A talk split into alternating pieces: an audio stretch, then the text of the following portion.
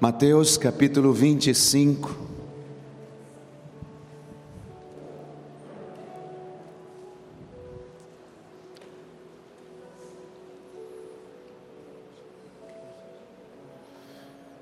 Queremos ler um versículo, no versículo 21, Mateus 25.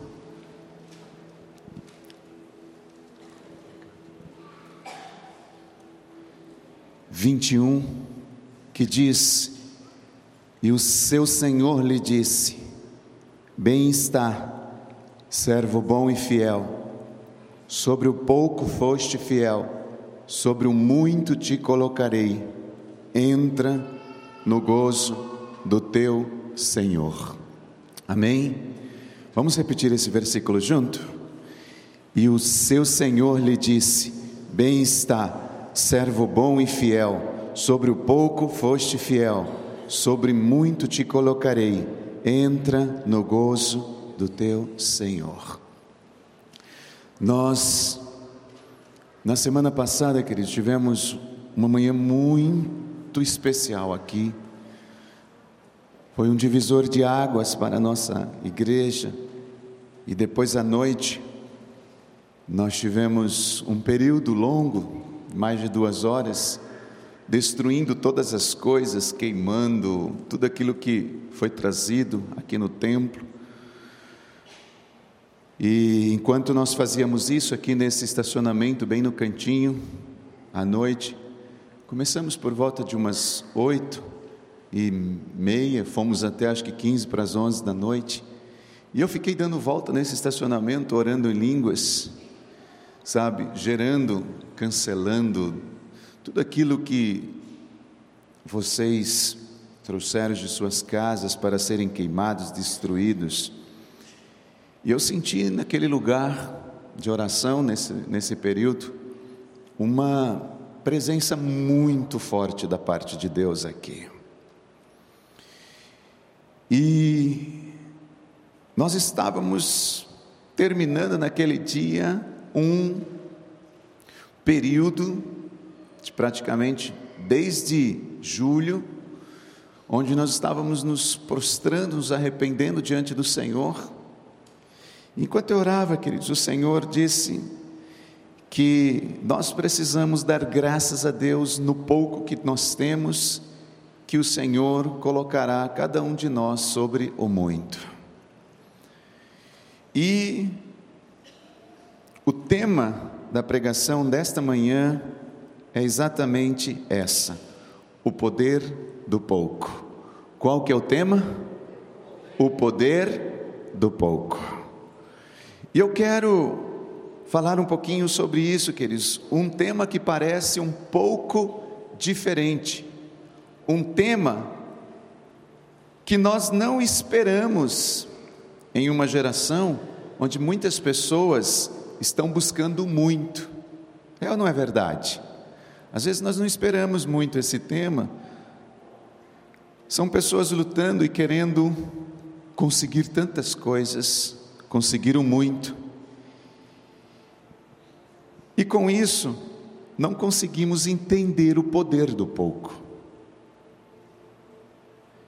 E é sobre isso que eu quero falar com vocês nesta manhã. Entender o poder desse pouco que Deus coloca nas nossas vidas, nas nossas mãos. Tem um texto que está no primeiro livro de Timóteo, vocês não precisam acompanhar na Bíblia, eu coloquei hoje todos os versículos nos nossos slides para que vocês leiam junto comigo, ou pelo menos anotem, principalmente os líderes de célula, sabem por que, que eu estou dizendo isso. Mas, grande, mas é grande ganho a piedade com o contentamento. Paulo escrevendo ao livro, ao irmão, ao filho na fé, Timóteo. E quando nós falamos de contentamento, é essa palavra que eu quero neste dia é, trabalhar com vocês, diz que a palavra contentamento, ela provém do grego autarqueia e significa uma condição ideal de vida que não necessita de ajuda ou apoio para que se proporcione todas as necessidades da vida. Autarqueia, em outras palavras, é um estado de espírito, contentamento é um estado de espírito de plenitude ou contentamento com o que se tem ou se vive.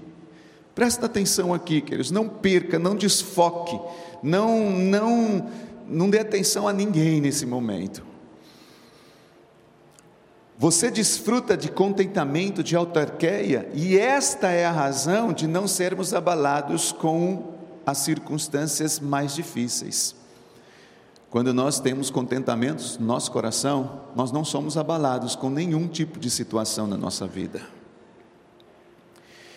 Voltando um pouquinho aqui, contentamento significa, autarqueia significa uma condição ideal de vida que não necessita de ajuda ou apoio. Ela por si só, o contentamento, ele traz ao nosso coração uma condição ideal de vida. E eu quero aqui, queridos, compartilhar com vocês que essa palavra, contentamento, quando nós lemos no livro de 1 Timóteo, ainda há pouco, falando sobre grande ganho é a piedade, este, esta palavra piedade, neste versículo, ela significa reverência, significa respeito, significa fidelidade a Deus com contentamento. A Bíblia está dizendo que grande ganho é a piedade. E a piedade nesse texto, como eu disse, ela tem esses significados. Ou seja, nós precisamos ser contentes com o pouco. É isso que Paulo está dizendo, contente com o pouco. Diga contente com o pouco. Diga a pessoa que está ao seu lado, contente com o pouco. Ainda em Timóteo, Paulo dizendo: afinal, não trouxemos nada conosco quando viemos ao mundo, e nada levaremos quando o deixarmos. Aqui em 1 Timóteo capítulo 6, 7, olhando para cada um de nós, nós nascemos sem roupa. Todo mundo aqui nasceu sem roupa. Sim, ou você nasceu com roupa?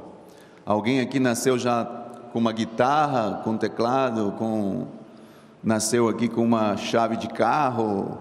Nós nascemos, nós não tínhamos nada mas mesmo assim, você já era um tesouro de Deus, sim ou não? Mesmo assim, você era um tesouro da parte do Senhor.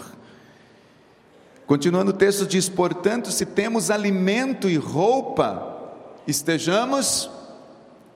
Vamos ler esse versículo? Portanto, se temos alimento e roupa, contente. A Bíblia está dizendo que se você comeu, e se você vestiu, seja feliz, seja contente. Se você tem roupa, então seja feliz. Aqui não menciona a marca da roupa, aqui não menciona assim, se você tiver uma Calvin Klein, se você tiver uma Hugo Boss, se você tiver, não fala. O texto não diz nada disso. A Bíblia também não fala se a roupa é cara ou se a roupa é barata. Comeu? Tem roupa? Então seja feliz. Dê um sorriso. Dá um sorriso aí gostoso para o irmão que está do seu lado assim. Sorriso. Não, não estou vendo o seu sorriso aí. Tem que aquele sorriso gostoso assim, sabe? É. Aqueles que têm intimidade, essa hora mostra a língua, né? Dá um tabefe na, dá um cutucão. Se você tem roupa, se você tem o que comer, e lendo esse versículo, queridos, nos nossos dias atuais parece meio louco. Por quê? Como é que eu vou ser feliz, pastor, se eu não tenho uma bolsa da Vitor Hugo? Como que eu vou ser feliz se eu não tenho um terno, um blaze da Hugo Boss? Como que eu vou ser feliz, pastor, se eu não tenho um perfume importado de Paris ou qualquer outro lugar? Nos nossos dias atuais, parece meio louco ler um versículo como este. Portanto, se temos alimento e roupa, estejamos autarqueia, contentes, estejamos com uma vida ideal de ser o suficiente para a gente sorrir e, e ser feliz. Amém, queridos? A meta, ela não é ser rico, a meta é ser agradecido. Essa é a nossa meta. Seja agradecido a Deus por tudo aquilo que Ele tem te dado. Infelizmente, queridos, nessa ambição de querer falar ou de querer ficar rico, muitos têm perdido o seu propósito. Muitos caem em tentação. E a Bíblia diz em 1 Timóteo 6, do 9 ao 12, nós vamos ler aqui, mas os que querem ser ricos caem em tentação e em laços e em muitas concupiscências loucas e nocivas que submergem aos homens na perdição e na ruína porque o amor ao dinheiro é a raiz de toda espécie de males, e nessa cobiça alguns se desviaram da fé e se transpassaram a si mesmo com muitas dores. Mas tu, ó homem de Deus, foge dessas coisas e segue a justiça, a piedade, a fé, o amor, a paciência, a mansidão. Lute o bom combate da fé, apegue-se firmemente à vida eterna para o qual foi chamado e que tão bem você declarou na presença de muitas testemunhas. Olha o que o Paulo está dizendo.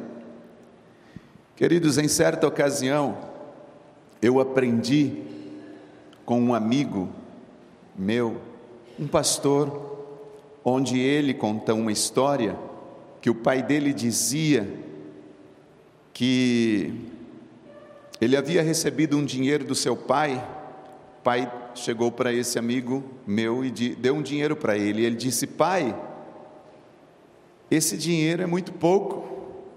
E o pai dele respondeu: O homem para quem o pouco não é suficiente, nada é suficiente. O homem para quem o pouco não é suficiente, nada será suficiente. Nada é suficiente. Se a gente não aprende, queridos, a administrar o pouco, nada do que chegar às nossas mãos será suficiente para nós. Pensemos um pouco. Se não somos felizes com o que temos, será que nós seremos felizes quando? Se nós não somos felizes com o que temos, não seremos felizes com nada. Com nada. Eu conheço muita gente, queridos, que tem muito dinheiro. Eu acho que eu já contei aqui para vocês uma situação. Quando eu trabalhava no banco, eu, eu cuidava de uma carteira de clientes e uma das nossas clientes, da minha cliente, ela tinha um patrimônio líquido de dinheiro disponível na conta só para render juros, sem as centenas de propriedades, sítios e fazendas e carros e empresas que tinha, ela só tinha 24 milhões de reais na conta, que rendia 240 mil reais na época por mês, quando o juro estava 1%, e aí na época do CPMF ainda era reembolsado o CPMF para ela, para o banco não perder a cliente. Eu conheço muita gente que tem casas lindas, carro do ano, roupa de marca e etc. E quando você se aproxima deles, percebe que eles têm os mesmos problemas que nós temos. E aí você pode até pensar que eles que o que eles têm é o que vai lhes trazer felicidade, mas não traz não traz. O contentamento, Provérbios diz que dá saúde ao corpo, ser feliz, saber que você vive com aquilo que é necessário, dá saúde ao corpo, mas a inveja é como um câncer nos ossos. Hoje, o que mais na nossa geração se vê é a inveja. Temos inveja no Facebook, no Instagram, em todas as redes sociais. Aliás, entramos nas redes sociais para ver a vida dos outros e dizemos assim: mas por que a minha vida não é como a vida dele ou dela? E nas fotos todos estão super saudáveis, nas fotos estão todos tão lindos, afinal de contas, né, hoje o Photoshop e tantos outros aplicativos deixam né, as pessoas tão lindas que quando você encontra ela pessoalmente, você diz assim: prazer, quem é você? Porque lá no Photoshop, lá na, lá na internet, eu vi você de um jeito e agora eu estou te vendo pessoalmente de um outro jeito. Quem é você? Você já teve essa impressão? De encontrar alguém assim? Nós só colocamos no Facebook, no Instagram, as nossas coisas lindas, mas ninguém coloca as lutas no Facebook e no Instagram. Ninguém coloca, queridos, o, as dificuldades. Ninguém coloca quando você vai tomar banho e aquele cheiro horrível no banheiro, assim, aquelas coisas que você está lá com chulé, com tudo. Ninguém coloca essas coisas. Que você chegou todo ensopado, que a camisa está até cheia de sal, assim, de tanto suor, trabalhar o dia inteiro. Você não coloca, ah, aqui, ó. Você não coloca o chulé assim, o pé, as unhas, tudo, né? A gente não coloca essas coisas. A hora que a gente acorda de manhã, assim, que você olha para sua esposa e diz, amor, vamos tirar uma, uma selfie, vamos pôr na internet hoje de manhã, assim. Ninguém faz isso. Faz? Nada. Tem gente, claro, que por natureza já acorda lindo, né? Maravilhoso, todo bonitão, bonitona, assim, de manhã. Eu digo bonitão, lá em casa a gente chama, a pastora fala, é o bonitão e o bonitono. Todo mundo acorda bonitona assim. Só se vê gente mais feliz que a gente. A gente vê nas redes sociais, queridos, aquelas pessoas que conseguiu mais dinheiro do que a gente. A gente vê no Facebook aquela pessoa que tem uma casa que nós não temos, aquela pessoa que tem uma roupa que nós não temos, aquela pessoa que tem um carro que nós não temos, e muitas vezes o que toma conta do nosso coração é uma coisa chamada inveja. Inveja. A Bíblia diz em Romanos, desculpa, em, em Êxodo 20, 17: Não cobiçarás a casa do teu próximo. Não cobiçarás a mulher do teu próximo, nem o seu servo, nem a sua serva, nem o seu boi, nem o seu jumento, nem coisas algumas do teu próximo. Hebreus diz: sejam vossos costumes sem avareza, contentando-vos com o que tendes, porque ele disse: Não te deixarei nem te desampararei.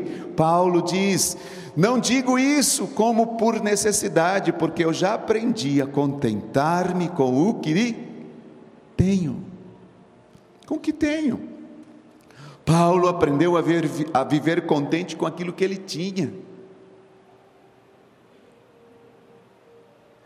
Quando nós aprendemos isso, queridos, nós viveremos mais felizes, seremos felizes. Porque viver contente com o que temos é a chave da paz. Viver contente com o que você tem é a chave de paz no coração. Deixa-me bem rapidamente falar nesta manhã com vocês sobre sete poucos. Diga sete poucos. Nós vamos falar sobre sete poucos que aqui na Bíblia nos traz, eu sei que tem outros, mas eu quero mencionar sobre esses sete. O primeiro pouco que eu quero falar nesta manhã é o reino dos céus. Quanto aqui querem o reino dos céus? Ah, pelo menos alguns, graças a Deus, né? Alguns eu não sei, mas alguns querem o reino dos céus. Que benção. Agora, você sabe como é que Jesus compara o reino dos céus? A Bíblia diz, está escrito em Mateus 12, desculpa, 13, 31 a 32, Então Jesus contou uma parábola. O reino dos céus é como uma semente de mostarda que alguém semeia num campo, é a menor de todas as sementes, mas se torna maior de todas as de, maior das hortaliças. Cresce até se transformar em árvore e vêm as aves e fazem ninhos em seus galhos. O reino dos céus é comparado como uma semente de mostarda, algo muito pequenininho. O reino dos céus. Jesus está dizendo que o reino dos céus é comparado a uma semente de mostarda, ou seja, a mais pequena semente de todas as hortaliças. Jesus está dizendo, queridos, que são as coisas pequenas que farão a diferença. É a gente saber cuidar das nossas células com um discípulo, com dois discípulos, com três discípulos. Jesus está dizendo que as coisas pequenas é as que nós devemos valorizar. São as coisas pequenas que você deve desenvolver uma gratidão no seu coração por elas. Há poder nas sementes. E as sementes, queridos, elas não podem ser comidas. E infelizmente, nós, na hora das dificuldades, das necessidades, Sabe o que nós fazemos com as sementes? Comemos, ao invés de plantá-la. As sementes precisam ser semeadas. Pastor, eu tenho tão pouquinho, eu não vou semear, eu vou comer. Não faça isso. As sementes precisam, queridos, serem plantadas. Infelizmente, muitos estão comendo as sementes e por isso não estão vendo frutos na sua vida, não está germinando nada não está fluindo nada na sua vida porque estão comendo as sementes de Deus. O segundo pouco que eu quero falar com vocês é sobre a fé. Quantos aqui querem ter fé? A Bíblia diz que sem fé é impossível agradar a Deus. É através da fé que nós chamamos as coisas à existência. Através dela, queridos, todas as coisas vem às nossas vidas, é através da fé que nós geramos tudo o que nós precisamos. Mas você sabe o que é que Jesus disse a respeito da fé? Ele diz algo muito semelhante comparado ao reino dos céus. O segundo pouco que eu quero dizer, compartilhar com vocês, está no versículo de Mateus 17, 20, aonde ele diz assim: E Jesus lhes disse: Por causa da vossa incredulidade, porque em verdade vos digo que se tiverdes fé como um grão de mostarda, direis a este monte: Passa daqui para colar, e há de passar, e nada vos será impossível. Fé Lucas 17 diz: E disse o Senhor: Se tiverdes fé como um grão de mostarda, direis a esta amoreira: Desarga-te daqui e planta-te no mar, e ela vos obedeceria. Jesus está dizendo, queridos, que a fé não é algo enorme que nós temos que buscar, é algo pequeno. A fé é do tamanho de um grão de mostarda. A fé é aprender com as pequenas coisas. A fé está nas pequenas atitudes, a fé está nas pequenas ações. A fé, ela está, queridos, através de pequenos passos que nós damos todos os dias. A fé precisa ser demonstrado nas nossas decisões, um passo depois outro passo, um passinho de cada vez. Mas pastor, Irmãos, se você der um passinho de cada vez, e esse passinho for movido pela fé, eu vou lhe dizer algo: esse passinho vai mudar a tua vida. Às vezes nós achamos que precisamos de muita fé, é um passinho de cada vez. É o segundo pouco que eu quero falar. Jesus não disse que a gente tem que ter uma fé do tamanho de um boi, o fé do tamanho de um avião, fé do tamanho de um, fé do tamanho de uma de um grão de mostarda, é um passinho de cada vez. E aí, queridos, com essas atitudes que nós vamos tomando de fé, Deus ele vai nos respaldando. O terceiro pouco que eu quero compartilhar com vocês na Bíblia são as pequenas moedas. Infelizmente, tem muita gente, queridos, amaldiçoando as suas moedas, principalmente nos dias que nós vivemos. Ai, pastor, eu ganho tão pouco, meu salário não dá para nada, estou passando necessidade. Pastor, olha, queridos, não fale mal daquilo que você quer que cresça. Não fale mal daquilo que você quer que prospere, que multiplique. Não fale mal das células. Não fale mal. Se você quer que a sua célula cresça, não fale mal dela.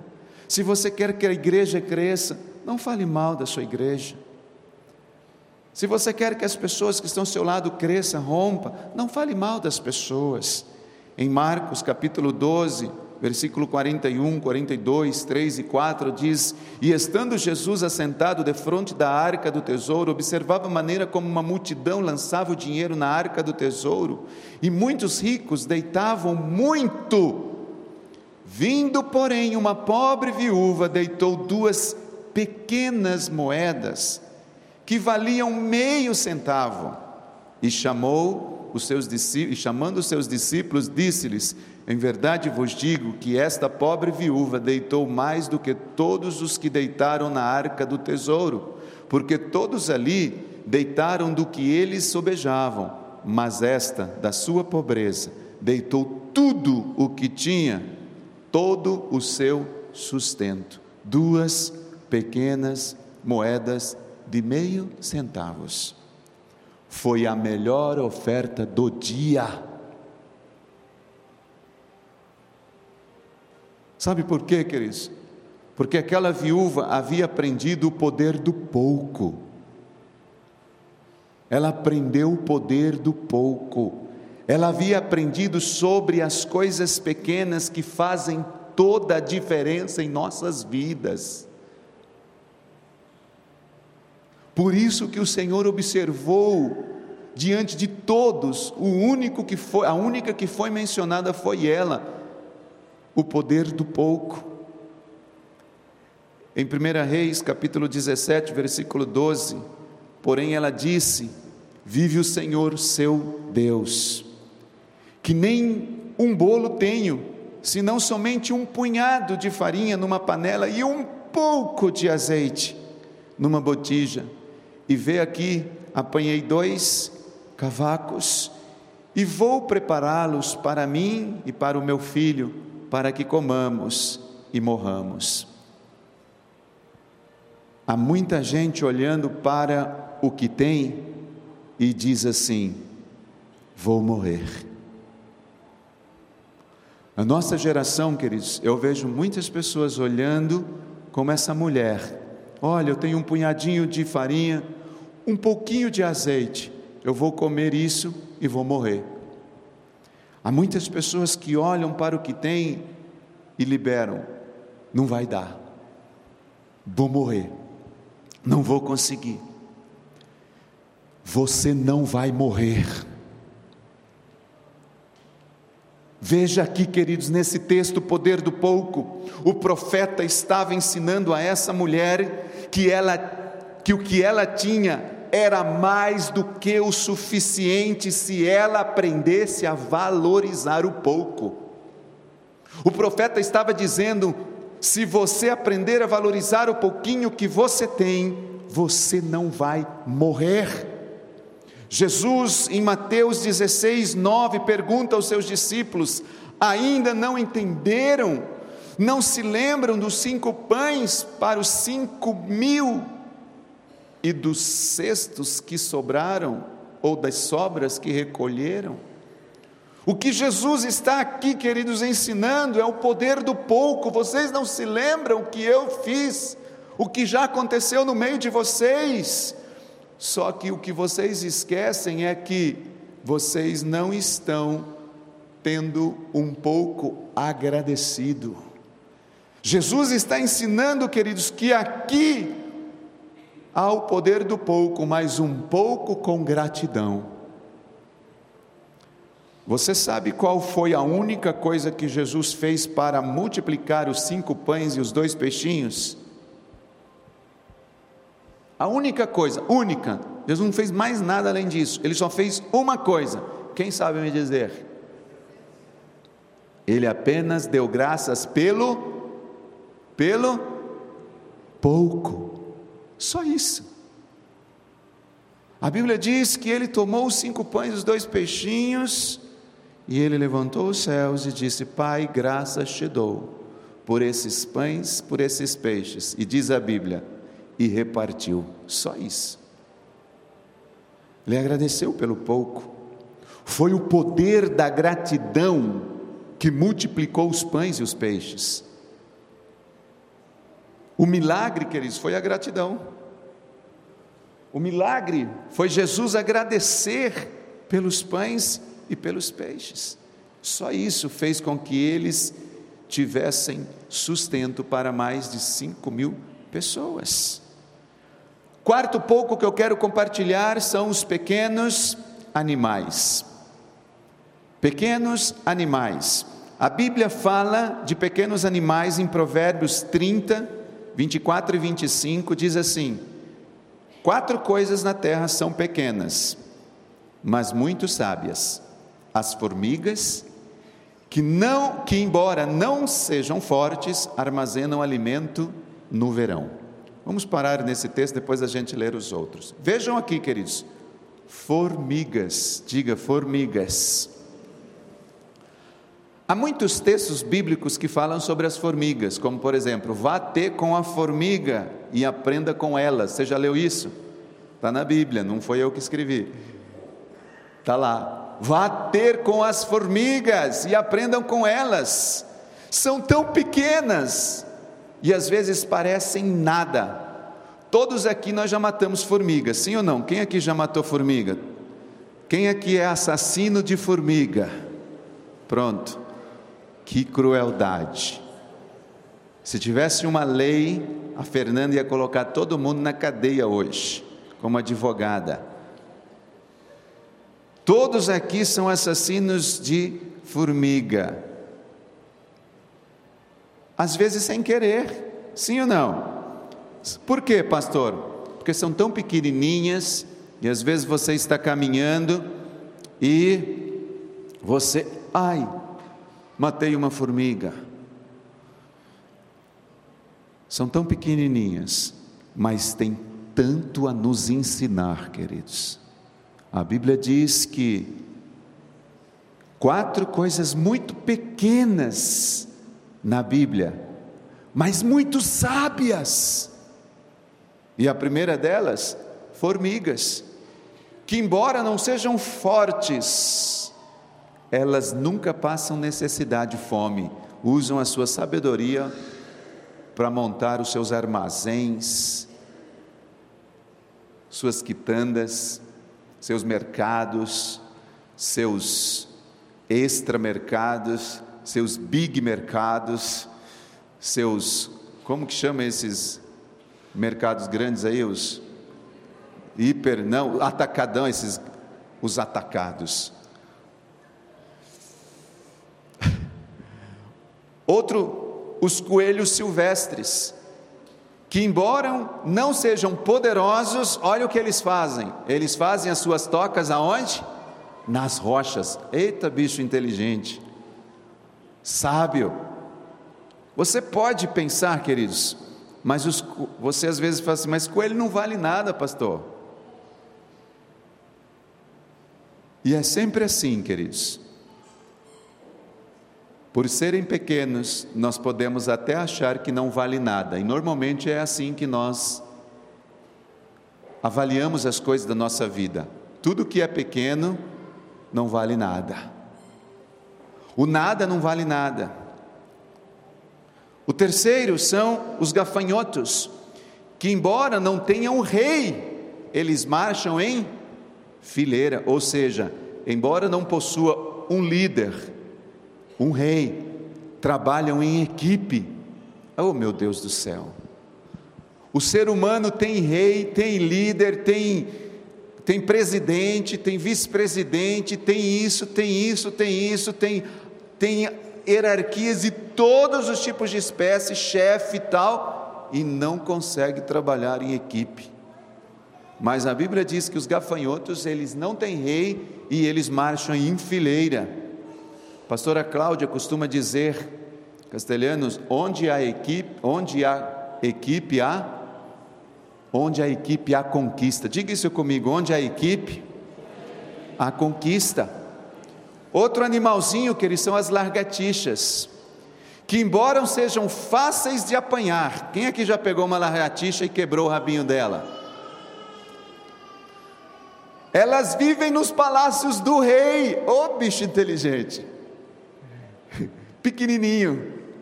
Alguém aqui viveu já no palácio de um rei? Eu não. Só no palácio do nosso rei celestial aqui, né, servindo tal, mas uma coisinha tão pequena, mas vive nos palácios do rei. Sabe? Aqui estão, queridos, os quartos, quarto pouco, os animaizinhos da Bíblia. Um outro, vamos para o quinto pouco, são os chamados. Os chamados é um quinto pouco que eu quero compartilhar, está em 1 Coríntios 1, 26 porque vedes, irmãos, a vossa vocação, que não são muitos os sábios, segundo a carne, nem poderosos os poderosos, e nem muito nobres que são chamados.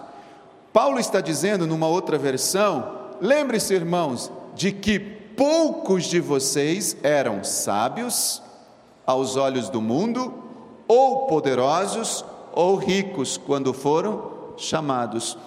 Os chamados, queridos, são coisas pequenas, porque Deus não chama o grande, Deus chama os pequenos. Deus chama as coisas que não existem para confundir as que existem. Deus não chama as coisas que são, Deus chama as coisas que não são para confundir as coisas que são. Se você está aqui é chamado, é porque você era um pequeno e Deus chamou você para confundir os grandes. Que privilégio, queridos.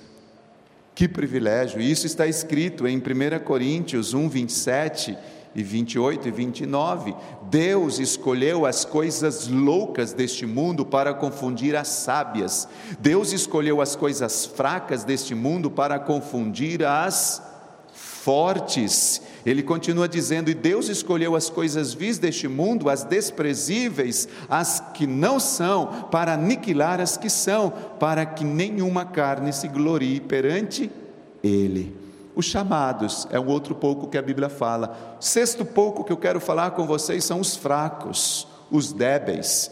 E isso está em 2 Coríntios 12, 7, que diz: E para que não me exaltasse pela excelência das revelações, foi-me dado um espinho na carne, a saber, um mensageiro de Satanás, para me esbofetear, a fim de não me exaltar, acerca da qual três vezes eu orei ao Senhor, para que se desviassem de mim, e disse-me: A minha graça te basta porque o meu poder se aperfeiçoa na fraqueza. De boa vontade, pois, me gloriarei nas minhas fraquezas, para que em mim habite o poder de Cristo. Por isso sinto prazer nas fraquezas, nas injúrias, nas necessidades, nas perseguições, nas angústias, por amor de Cristo, porque quando estou fraco, então eu sou forte. Eu acho muito linda essa versão quando ele diz: Estou fraco. Ele não diz assim, porque quando eu sou fraco, eu estou fraco. É um período, é um momento. É aí que eu sou forte. Paulo está dizendo que não são as coisas grandes, as coisas tremendas, mas as nossas fraquezas em Deus nos faz forte. Os chamados, queridos, e o, desculpa, o fraco é um outro pouco. Se você às vezes se sente fraco, estamos no mesmo barco. Se você se sente fraco muitas vezes, está no projeto de Deus, está no caminho do Senhor Porque o dia que você se sentir forte, poderoso, aí já era. Sétimo e último pouco nesta manhã é os os talentos. E nós começamos com um versículo que diz: E o Senhor lhes disse: Está, bem está, servo bom e fiel, sobre o pouco foste fiel, sobre o muito te colocarei. Entra no gozo do teu Senhor. Queridos, eu tenho certeza, se você ler esse versículo, você vai ver que ele vem logo após, depois daquele que recebeu cinco talentos, e às vezes a gente pode dizer assim, mas pastor, mas nem todos aqueles receberam pouco. Se você ler esse versículo, ele está depois daquele que recebeu cinco. E Jesus está dizendo assim: E o seu Senhor lhe disse, servo bom e fiel, sobre o pouco. Ele não está lendo esse versículo sobre o que recebeu dois, o que recebeu cinco, sobre o que recebeu dois e um, mas sobre o que recebeu cinco. Ele poderia com certeza ter recebido 50, que ele negociaria os 50. Mas Deus nunca coloca o muito, Deus sempre começa com o pouco para depois nos colocar sobre o muito, porque Ele quer ver se a gente vai ser fiel no pouco para depois Ele dar o muito. Mas uma coisa eu tenho aprendido, queridos, que para os servos, para você, para mim, Ele sempre começa com esse pouco para ver a fidelidade do nosso coração, para ver como nós vamos negociar aquilo que Deus está colocando nas nossas mãos. Deus ele quer saber que ele, ele não está preocupado e nem eu se a sua célula tem um, tem dez ou vinte. Essa não é a preocupação do Senhor. A preocupação do Senhor é se você tem um, você é fiel como que você tem vinte, porque às vezes o que tem vinte não está sendo fiel com o bastante que ele tem. Quanto de dinheiro Deus colocou nas suas mãos ou coloca por mês no seu trabalho?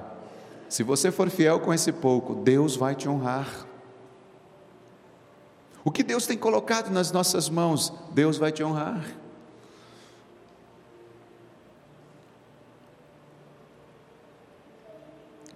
Aqui diz: bons e fiéis. O Senhor só espera da gente, queridos, pessoas bons e fiéis. Ele quer que você seja bom e fiel com o pouco. É fácil ser bom quando se tem muito. É muito fácil. Mas o Senhor quer que você seja bom com o pouco. Bom e fiéis com o pouco. Não queira ter muito para depois ser, ser bom. Seja bom quando você não tem nada. O Senhor quer que você sorria com o pouco. Nós não podemos esperar ter muito para depois a gente sorrir, porque o tempo vai passar, a vida vai passar e às vezes a gente passa a vida sem sorrir. Ele quer que você se alegre com o pouco, Ele quer que você celebre com o pouco, Ele quer que você viva contente com o pouco, com aquilo que Deus te deu, ou que a vida na vida você recebeu da parte de Deus, mesmo que seja pouco, não seja amargo com o pouco. Não fale. Ai, pastor, eu tenho pouco dinheiro.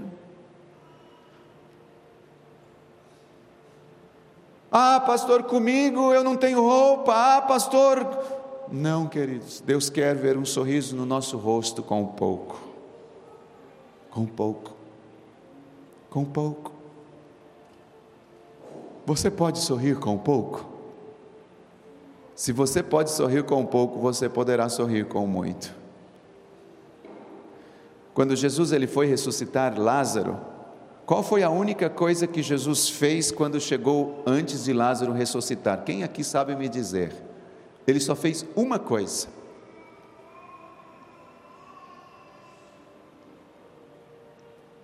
Hã? Ele, você já viu lá? Ele dá graças a Deus, querido. Pai, eu te dou graças porque sempre me ouves. E aí ele chama, mas a primeira coisa que fez foi agradecer. Um grande problema é quando alguém diz assim: Perdão, pastor, eu não posso dizimar ou ofertar porque eu ganho pouco. Como isso me entristece, queridos, porque infelizmente essa pessoa não aprendeu a viver com o pouco. Não é verdade. Essa pessoa que diz isso, queridos, ela não pode dizimar, não é porque ela ganha pouco, ela não pode dizimar porque ela é infiel.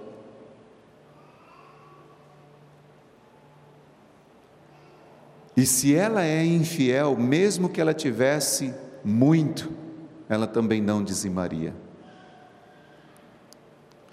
Porque ela iria dizer assim: perdão, pastor, mas eu não posso dizimar porque eu tenho muito. E é muito alto o meu dízimo. Eu estou citando isso, queridos, porque eu já ouvi isso.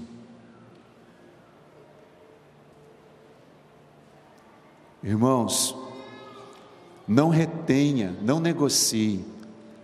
Não use dízimo para comprar cesta básica e dar para alguém. Não use dízimo para investir em outro lugar. Dízimo ele é para ser trazido na casa do Senhor, diz a Bíblia. E é pouco, traga o pouco. É muito, seja fiel com muito. Porque se você, irmãos, às vezes a pessoa diz assim, mas pastor, eu recebo um bom salário, eu ganho 70 mil reais por mês, trazer 7 mil reais para a igreja é muito. Eu ganho 10 mil reais por mês, trazer mil reais é muito. Se eu trouxer, se eu ganho 70, se eu não trouxer 5 mil, já não está bom? Não negocie com Deus. Sabe o que é isso? Você não será abençoado, pastor. 5 mil reais, eu não estou sendo abençoado, não, porque você está sendo infiel a Deus. Está sendo infiel. Pastor, eu recebi mil, cem. Trago cem. Por que, que eu estou dizendo isso, queridos? Porque a Bíblia diz: servos bons e fiéis. Bons e fiéis. A fidelidade faz parte da nossa vida diante de Deus. Isso é muito sério, muito importante sabermos.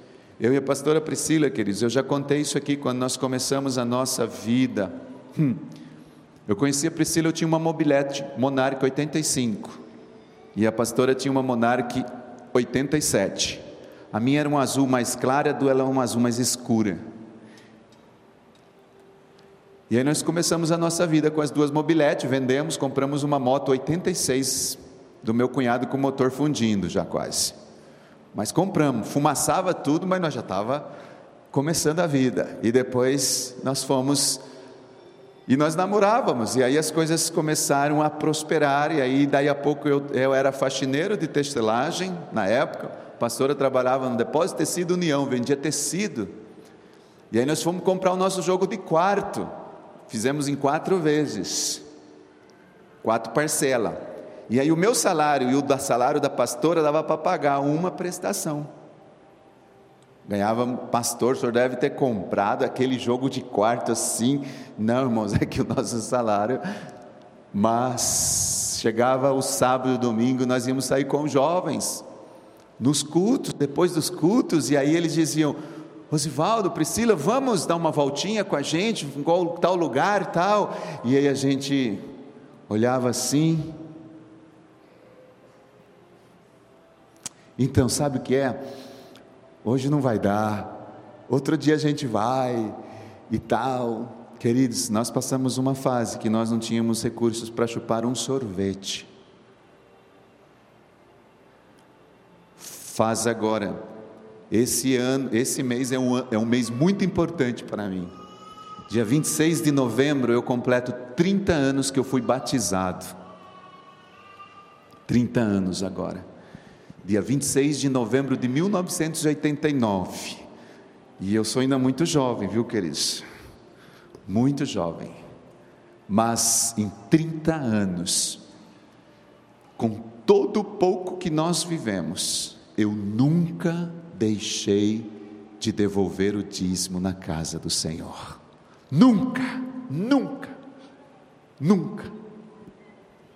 Porque, queridos, não é o pouco e o muito que faz com que você deixe de entregar, mas é a nossa infidelidade a Deus.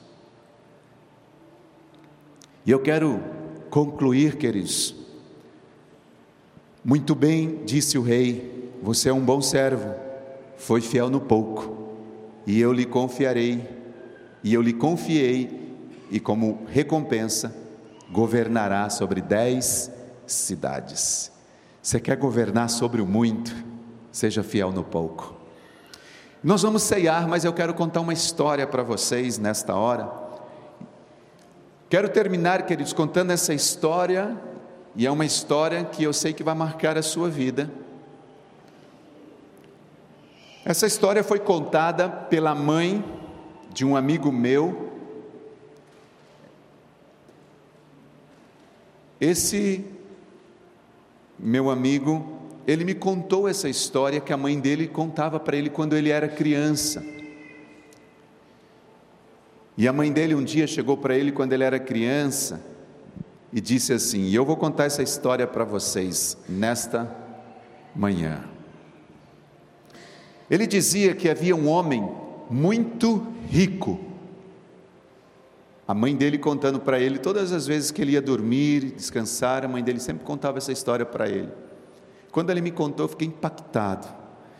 E esse homem muito rico, ele possuía uma riqueza que não tinha fim. Era bens e mais bens. Um homem que era, na sua época, o homem mais rico de todos os homens. E ele era um homem solteiro. Uau! Imagina só, hein?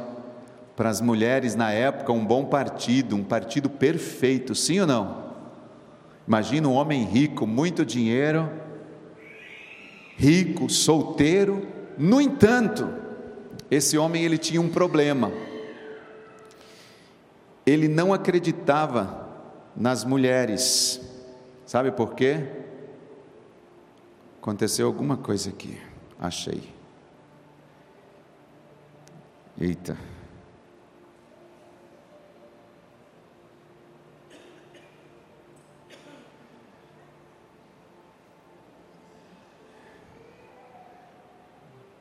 Acho que travou aqui. Me ajuda aqui, Miquel, por favor. Ele não acreditava nas mulheres. Por quê? Porque todas as vezes que uma mulher se aproximava dele,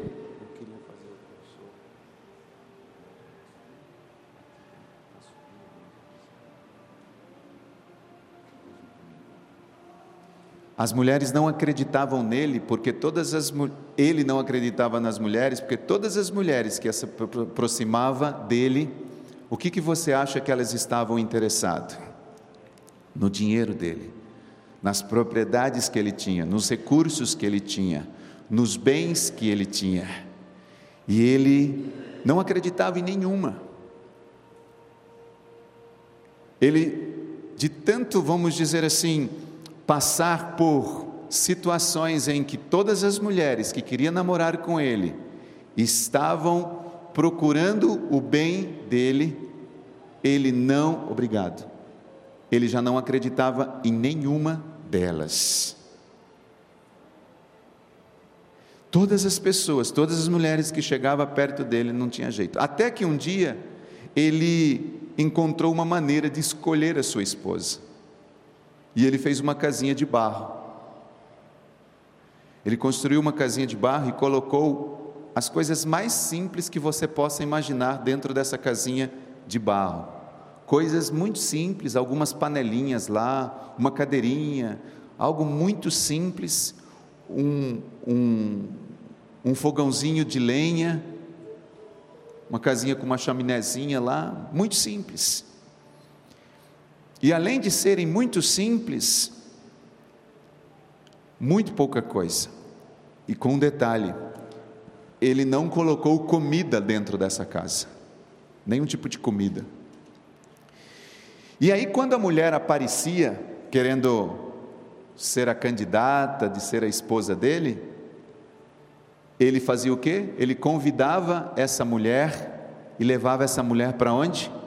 Para a casinha de barro. E aí chegava na casinha de barro, claro, ela ficava super assustada, porque imagina, ele conhecido como o homem mais rico do mundo, o homem mais rico daquela época, e ele inventava, quando chegava naquela casinha com a mulher, ele inventava uma desculpa e deixava a mulher sozinha um pouquinho ali naquela casinha. E ele dizia tipo assim: "Ah, eu esqueci de trazer alguma coisa, vou ter que voltar ali ou ir num lugar buscar ou comprar, e eu volto aqui na hora do almoço. E aí eu te pego e a gente volta para as nossas casas. E ele sabia que não tinha comida naquela casa. Ele já tinha feito de propósito.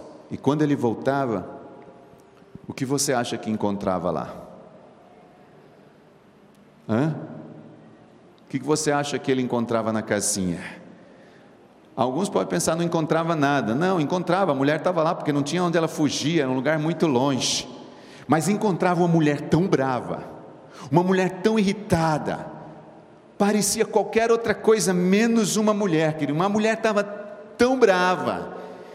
E ela dizia assim: Como que você pode me deixar no lugar daqui? Como você pode me tratar dessa forma? Você sabe quem eu sou. O que você pensa que você é? Só porque você tem tanto dinheiro, você acha que pode me deixar aqui nessa casinha e. Ponto, ponto, ponto, ponto. Não vou nem dizer o que ela dizia aqui. Essa casinha é blá, blá, blá, blá, e ali falando mal dele tudo. Só porque você tem dinheiro, você acha que pode me deixar aqui sozinha? Eu não sou nenhum objeto, nem comida tem nessa casa. É claro, né? Ela com certeza deve ter ido olhar dentro da casinha e viu que não tinha comida, não tinha nada. E aí, queridos, ao ouvir tudo isso, ele não respondia nada, ele dizia assim para a mulher: Ok, por favor, então entre no carro, vamos embora, eu vou deixar você ali na sua casa. E ali mesmo terminava tudo. E ele passou por essa situação com várias mulheres várias. Mas um dia, houve uma mulher que a situação foi diferente. Quando ele voltou daquela desculpa que ele dava para todas as mulheres, ele percebeu assim que quando ele ia chegando, ele viu uma fumacinha saindo da chaminé da casa. E ele disse: Uau, que coisa diferente que está acontecendo. Alguns podem até pensar, essa ficou tão irritada que botou até fogo na casa, né? O que será que está acontecendo? Ele olhou, perguntou, e quando ele chegou, queridos, perto da casa, sabe o que ele sentiu? Um cheiro de comida, um cheiro de sopa. A mulher, ela pegou alguns matos, algumas plantas, que haviam em volta da casa que ela conhecia. E quando ele entrou, ela com muita alegria disse assim: Por favor, entre, sente-se, eu preparei uma sopinha para a gente. Até porque você disse que voltaria na hora do almoço e me pegaria para a gente voltar para nossa casa. E como a nossa volta é um pouco longo, longa, eu achei melhor que a gente antes deveria comer algo antes de voltar. Ah, inclusive, eu achei uma linda fonte de água, um manancial, uma mina de água ela fica um pouquinho longe aqui da casa, mas eu saí, comecei a dar uma volta e eu encontrei essa mina e eu também já provei dessa água e essa água é uma delícia maravilhosa, muito boa e você se quiser pode beber. E foi inclusive justamente com essa água que eu fiz essa sopinha com esses matos. Ah, tem mais uma coisa. Enquanto eu estava no manancial, na fonte, ali na mina, que eu estava pegando água, eu encontrei umas pedrinhas naquela mina, umas pedrinhas que eu conheço, são pedrinhas que a gente vai trabalhando nelas e elas ficam assim bem resistentes, bem fortes. E eu lavei elas muito bem lavadas e coloquei elas juntos na sopinha, para que pudesse dar um pouquinho de sabor diferente nessa sopinha. E aí, queridos, ela pega aquela sopinha de pedras, coloca no prato dele, também coloca no prato dela, e ali juntos eles tomam aquela sopinha de pedra. E depois deles tomarem, ela diz assim: Olha, eu gostaria muito de ter te oferecido algo melhor, mas eu quero te pedir desculpas, até porque eu não tinha muito tempo para fazer.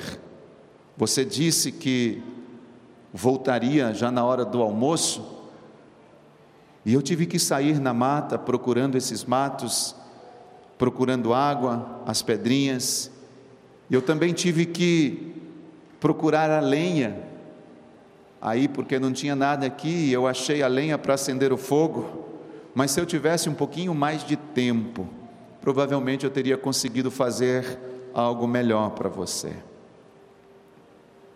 E aí eu pergunto para vocês nesta manhã: o que vocês acham que aconteceu? Hã? Será que eles casaram ou não? A mulher ficou conhecida como a mulher da sopa de pedras. A mulher da sopa de pedras.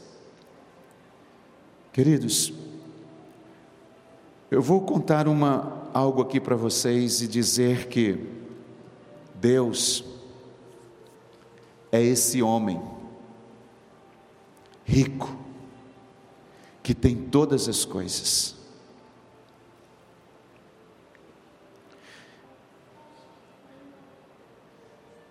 Deus é o dono dessa casinha de barro. Ele é o dono de todas as coisas.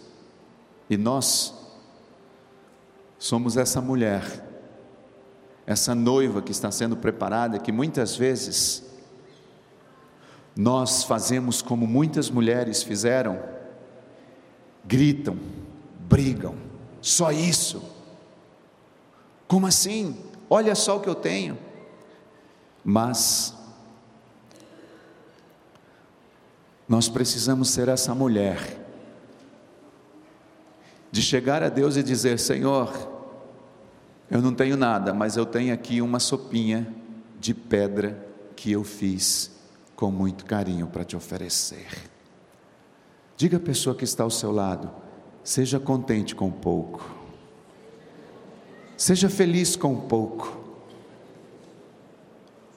Você pode falar isso assim, olhando no olho dessa pessoa e diz: seja feliz com pouco. Seja contente com pouco. Queria que você se colocasse de pé nesta hora.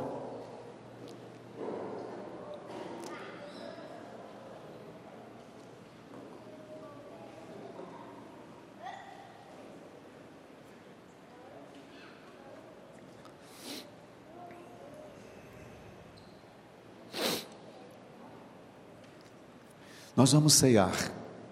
E nós vamos tomar essa ceia neste dia, queridos, uma ceia de gratidão a Deus. Amém? Com um coração agradecido a Deus por tudo aquilo que Ele te deu. Seja feliz com a sua célula, com o pouco que você tem. Seja feliz com o pouco que Deus te deu. Seja contente. Pastor, quer dizer que eu tenho que viver a vida inteira feliz com pouco? Não. Se você for fiel no pouco, Deus te colocará sobre o muito. Feche os seus olhos. Feche os seus olhos e diga isso, Senhor. Eu quero ser contente com tudo que Deus me deu, desfrutar da vida, desfrutar de tudo aquilo que o Senhor colocou nas minhas mãos. Espírito Santo, Jesus se entregou por mim, derramou a sua vida por inteiro.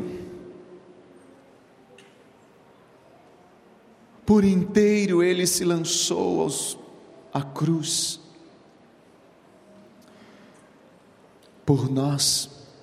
E nesta manhã, Senhor, nós tomamos posse deste sacrifício, examinamos o nosso coração, Senhor, neste dia, nos humilhamos aos teus pés e declaramos, Senhor, que queremos desfrutar de tudo aquilo que Deus nos deu. Queremos ceiar nesta manhã, Pai, com o nosso coração grato. Grato a Ti. Queremos ser fiéis a Ti, Senhor, com o pouco que Deus nos deu. Espírito Santo, obrigado, obrigado, obrigado, obrigado, muito obrigado, Senhor. Você pode agradecer a Deus. Agradeça ao Senhor pelo seu esposo, pela sua esposa. Agradeça a Deus pelos seus filhos. Agradeça a Deus pelo trabalho. Pastor, eu não tenho trabalho. Agradeça a Deus, queridos, pelas portas que Ele vai abrir para você. Nós te damos graças, Senhor, nesta manhã, pelo dom da vida. Te agradecemos, Senhor. Ajuda-nos a entender o poder do pouco sobre nós sermos gratos a Ti, Senhor, com tudo isso, e Deus nos honrará. Deus colocará, Senhor, cidades, governos nas nossas mãos, quando nós somos fiéis com o pouco. Servos bons e fiéis, sobre o pouco foste fiel, sobre o muito eu te colocarei. Pai, eu declaro que esta ceia, Senhor, é uma ceia de multiplicação, porque é uma ceia que queremos te dar graças. E o que multiplicará, Senhor, multiplicará tudo aquilo que nós precisamos nesta terra. Multiplicará os dons, os talentos, multiplicará os discípulos, multiplicará as nossas células, multiplicará tudo que Deus tem nos dado. E queremos agradecer terminar esse culto em gratidão a Deus, semeando. Pai, obrigado por esta manhã. Oramos pelas nossas ofertas, pelos dízimos, Senhor. Que nesta área nós sejamos fiéis a Ti, Pai. Fiéis, fiéis, fiéis. A fidelidade, Senhor, é a resposta da nossa bênção. E agradecemos a Ti, Senhor, por tudo que Deus tem colocado nas nossas mãos. Obrigado, Senhor por essa semente que nós vamos plantar neste dia no teu altar. Obrigado, Senhor, por essa semente que nós vamos depositar no teu altar. Cremos que ela, ao ser semeada e depositada, ela germinará nas nossas vidas. Damos-te graças, Senhor. Levante essa oferta, levante, dê graças ao Senhor. Agradeça a Deus pela oferta, agradeça a Deus pela semente. Diga, Senhor, muito obrigado por aquilo que está aqui na minha mão. Obrigado, Senhor. Obrigado. Quero, Senhor, nesta hora lançar isso no altar como gratidão, que o Senhor se sinta honrado, Deus, por essa oferta. Que o Senhor se sinta, meu Deus, honrado através da minha fidelidade ao Senhor em cumprir o mandamento, em obedecer a palavra nós consagramos, Senhor, esse dinheiro que está sendo levantado nesta manhã a Ti, em nome de Jesus. Amém. Pai, nós te damos graças por esta manhã, por este dia, que Yahvé nos abençoe e nos guarde, que Yahvé faça resplandecer o seu rosto sobre nós e tenha misericórdia de nós. Que Yahvé sobre nós levante o seu rosto e nos dê shalom. Amém. Aleluia. Traga a sua semente, aplauda o Senhor.